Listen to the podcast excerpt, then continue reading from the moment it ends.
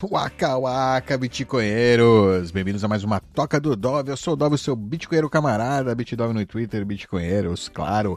Hoje, falar com vocês aí sobre inflação. Pois é, inflação na Argentina, inflação no Brasil, alguns causos aí interessantes para você aprender. Fica comigo!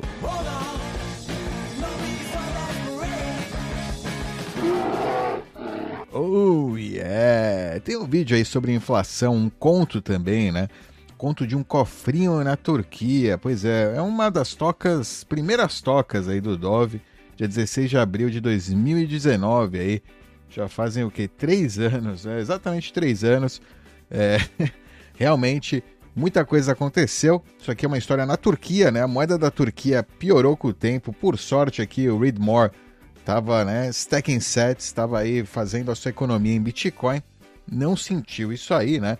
Espero que mais pessoas aí ao seu redor tenham aprendido com ele. Ele contava a história de um cofrinho, né, que ele é, juntou aí moedas durante os anos 90 e quanto, né, valiam essas moedas o dia que ele resolveu abrir elas, né, para gastar, alright? É, recentemente, né, então esse argentino mandou isso aqui, que é uma coisa bem legal, uma libreta de ahorro, né? Uma livreta de poupança. Uma caderneta, né? A caderneta de poupança que chama. A gente já escutou várias vezes, né? A caderneta de poupança. É isso aqui, né? Que é uma caderneta, um caderninho aí, onde você depositava no banco, né? Depósito ou retirada de fundos era registrado aí na sua caderneta de poupança. Você pode ver, né? Que nos anos 70 eles colocaram aí na poupança alguns pesos argentinos, né? Pesos argentinos dos anos 70, né? Você vê, tem a 1122 pesos argentinos, no total, ó, 1228 pesos argentinos de 1976, alright? E ele faz, ele pergunta para você, ok, você está vendo isso aqui, legal, né? Bonitinho, eu tenho aqui na minha caderneta essa grana, né? Ou seja, ele poderia pedir no banco, ele ainda tem a caderneta, né? Ela ainda é válida, supostamente, né? É, naquele banco, né? Naquela Caixa Nacional, na Caixa Nacional, né? No Banco Nacional lá argentino. Bom, ele fala, né? Esses pesos de 1976 foram substituídos em 1983 por uma nova né, moeda. no caso aí, é, o, o chamado o peso argentino. Olha lá, um peso argentino. Um peso argentino valia 10 mil daqueles pesos, ou seja, 10 mil pesos é, antigos, né? 10 mil pesos, ou seja, dos 1228, né? 10 mil valiam um peso argentino, ou seja, ele já tem aqui menos de um peso argentino. ou seja, né? Olha lá, foi, ou seja, o dinheiro dele foi perdido já nessa transição. Mas em 1985, novamente aí a moeda argentina sofreu uma nova diluição. Agora mil, pe, é, mil pesos argentinos valiam um astral, um austral, ok? Então tinha os mil pesos argentinos, agora valiam um austral em 1985. E em 1992, novamente, Agora, 10 mil austrais valiam um peso novamente, ok? Então você vê, foi diluído exponencialmente né, o dinheiro aqui. Era 10 mil, mil, 10 mil. É, né, dividido, ou seja, você tinha aqueles 1.200 pesos de antigamente já não valem, né? Aqueles 1.228 pesos de 1976 precisam ser divididos por 10 elevado a 11, né? Para você poder converter então para os pesos atuais. É, então, novamente, você precisa dividir ele novamente por 200 para converter para dólares, ok? Então, que agora varia, né? 1 dólar, 200 pesos argentinos. Esses pesos aqui, né? Os novos pesos que estão aí desde 1992, ok? Mas também com extrema aí, né, oscilação, desvalorização, passou aí por, né, por, por, por coisas horríveis, né? Alright? Então, vamos lá. Então, se ele não se engana, são mais ou menos 60 picodólares, que eu não sei nem o que é essa quantia, né? Picodólares. Deve ser uma fração de fração de fração de centavo de dólar, né? Ele fala, claro, nenhum interesse, nenhuma, né? Juro foi pago. o que você pode comprar com 60 picodólares, né? É, ele fala, uma grama de ouro são mais ou menos 60 dólares. Então você pode comprar uma picograma de ouro. É, poderia, eu poderia ter.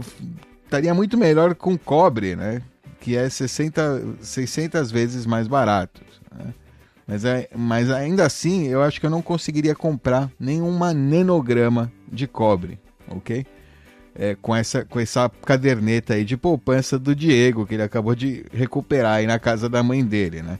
É, é que nem a história do cofrinho da Turquia, esse cofrinho em forma de dinossauro do Stackmore. Inclusive ele aparece aqui, agora eu percebi, ele tá aqui, ó, Stackmore, aqui é ele, é 1971 Bubble. Esse aqui é o turco, né? Eu acho, eu acho, quase certeza. É, é ele, é ele aqui, ó. Tá aqui, ó. ele mudou de, de handle aí, né? De... Mas é ele, ele que falou aí sobre né, o cofrinho dele na Turquia. E realmente, você pode ver, né? né no mundo inteiro, em países em desenvolvimento, países né, menores, não, não grandes potências, né? Isso acontece há anos, né? Já vem acontecendo, já aconteceu diversas vezes. As moedas fiduciárias dos países né, é, da América Latina, é, da Ásia, né, da, do Oriente Médio, enfim, todos sofreram aí momentos aí de hiperinflação, de descontrole né, centralizado é, por parte dos bancos centrais, né, enfim, interesses externos talvez, é, coisas do estilo, né. Conquista monetária de fora que termina afetando a economia local, né, para fazer um takeaway, para fazer uma, né, é, pegar aí ou conseguir comprar coisas mais barato, né? Em vez de ir com força, você domina economicamente e você compra o país ao invés de invadir o país. É muito mais eficaz, né? Muito melhor, ok? É... Bom, quer dizer, depende para quem que a gente está falando, né? Para os pobres, para nós aí, simples mortais que queremos trabalhar, né? nosso trabalho, fazer as coisas que a gente sabe fazer bem, que gosta de fazer e só ter o dinheiro lá como uma ferramenta, né, para é, fazer trocas voluntárias entre nós. A gente gostaria que esse dinheiro fosse é, estável, né? Não, não tivesse toda essa volatilidade, não estivesse à mercê aí, né, da vontade de políticos. Para nós isso é horrível. Outro exemplo aqui que justo saiu aqui, o Stephen Kennedy, ele escreveu aqui um post que levou 40 anos para escrever. Pois é, quando os meus filhos nasceram há 40 anos atrás, eu abri para cada um deles uma caderneta de poupança que prometia pagar 6% de juros reais ao ano, garantido pelo Tesouro Nacional. A caderneta foi criada, né? A caderneta de poupança, né? Como a gente viu, como a do Diego, assim, né? Uma caderneta mesmo, né? Caderneta, libreta de ahorro, caderneta de poupança. É uma tecnologia de 1861 e por isso é a aplicação mais popular no Brasil, né? É uma, uma aplicação super popular, a poupança, né? Super popular. Pessoas mais pobres aplicam nela para terem uma reserva emergencial, né? Ou para até para aposentadoria. Eu abri essas cadernetas para que eles sentissem na pele o que é confiar o governo com o seu dinheiro. O valor era 5 mil cruzeiros da época, que hoje seria né, aproximadamente um poder de compra equivalente 560 reais, né, para poder comprar as mesmas coisas. Dava para comprar 400 passagens de ônibus. Essa foi a medida, né? Ele anotou isso no diário de bordo deles, ou seja, para você ter uma ideia de algo, né, o poder de compra daquele dinheiro, não né, simplesmente o valor nominal. Importante é você ver quanto você, o que você pode fazer, né? Com aquele dinheiro ele usou aí como medida, como está, estável, né? Medida estável a passagem de ônibus. Ok. Eu anotei tudo isso no diário de bordo. Se o governo pagasse os 6% prometidos por 40 anos, cada um teria hoje R$ 5.700, né, o equivalente no poder de compra. Segundo o informe do imposto de renda do banco deste ano, o saldo atual é de 260 reais. Sumiram aí com R$ 5.200, sem CPIs, STF, editoriais na imprensa, sem nada. Depois não sabem porque os pobres continuam pobres no Brasil. Nada a ver com capitalismo. Economistas inescrupulosos manipularam os índices de correção monetária. Delfim foi o que mais reduziu a correção devida, a ponto de dizimar totalmente a poupança dos pobres. É por isso que eles agora têm que comprar a prazo, têm medo de perder o emprego, emprestam um dos outros, porque um grupo de governantes abusou da confiança do povo. 99% da poupança dos mais pobres sumiu, como sumiram 100% das contribuições sociais. E ninguém se indigna com isso. É muito descaso com o pobre brasileiro. Essa deve ser a reportagem mais longeva da história do jornalismo. Pois é, ó, 40 anos aí, né, para avaliar algo que a gente tá vendo. Daria para avaliar também nos últimos 10 anos, não precisa ir tão longe, né? Você pode ver também que se você colocou uma grana na poupança 10 anos atrás, né, ela também desvalorizou bastante, né, ou não valorizou o suficiente é, com relação ao poder de compra. Claro, quando você tem essas trocas de moeda, né, a gente teve, do, por exemplo, aqui do Cruzeiro para o Cruzado para o Cruzeiro Real, para ser sincero, né, ou seja, você vê em comparação com a libreta de ouro aí do nosso hermano argentino, o Brasil até que tá bastante responsável. é, de, é, é, duro, né? Falar, mas pô, o cara ainda tem 260 reais, né? O cara aqui, ele tinha uma grana, e 1.200p era uma grana boa, em 1976, que virou realmente pó, né? Virou nada, virou... Não, não existe nem, não, não tem nem o que fazer, não tem nem o que gastar, né? Aqui você pelo menos tem 260 reais. É muito ruim, não, não digo que é bom, né? Não é bom, claro, é muito ruim, é muito ruim, perdeu muita grana, poupou aí por 40 anos, né? Deixou lá que na teoria tinha que receber 6% de juros reais, né, ao ano, garantido pelo Tesouro Nacional. E, né, a gente vê que não, mas né, em comparação, pelo menos, né, tem alguma coisa. Ainda dá para gastar alguma coisa. É, enfim. É, pois é, pessoal, é isso aí. Você confiar no, no Estado para sua poupança, né? Você vai ter uma surpresa. Quer dizer, hoje acho que não é surpresa, né? Você sabe que vai acontecer, né? Mas você vai ter uma, um, uma, uma surpresa ruim, né? Você vai ter uma surpresa ruim. Recomendo aí, então, né? aproveitando, entra aí na playlist Rodel Bitcoin, né? Primeiro você pode entender aí qual é a origem do Rodel, o que, que é o Rodel, né? O que, que é essa coisa aí de Rodel, porque não é hold, não é segurar o Bitcoin. Entender a origem, então, da onde vem esse meme poupança Bitcoin, um plano de acúmulo BTC, né? Você fazer DCA, ao invés de fazer sua poupança nessas cadernetas antiquadas em moeda fraca, faça direto a sua poupança em Bitcoin.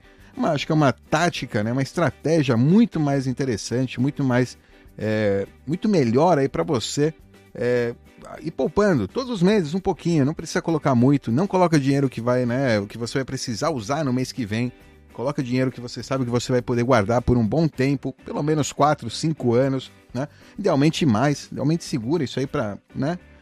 Para uns 10, 20 anos para aposentadoria. É, é uma ideia, claro, eu não sou, isso aqui não é um canal de investimento, né? Não é nenhum conselho aí de investimento, não sou especialista nisso.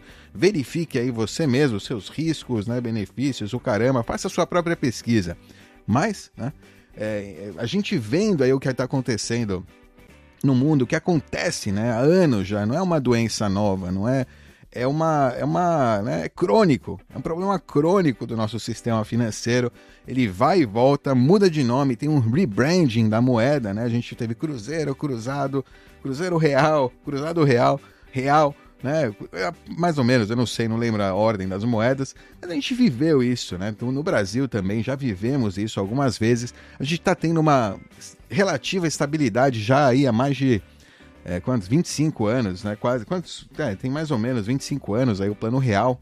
É, é bastante tempo já, ou seja, é uma moeda realmente que está nos surpreendendo real, né? Tá, tá surpreendendo positivamente. O Brasil, de todos os países do mundo, é, por incrível que pareça, né, a moeda brasileira, ou seja, existe né, uma taxa de juros alta, existe um controle maior aí, digamos, na moeda.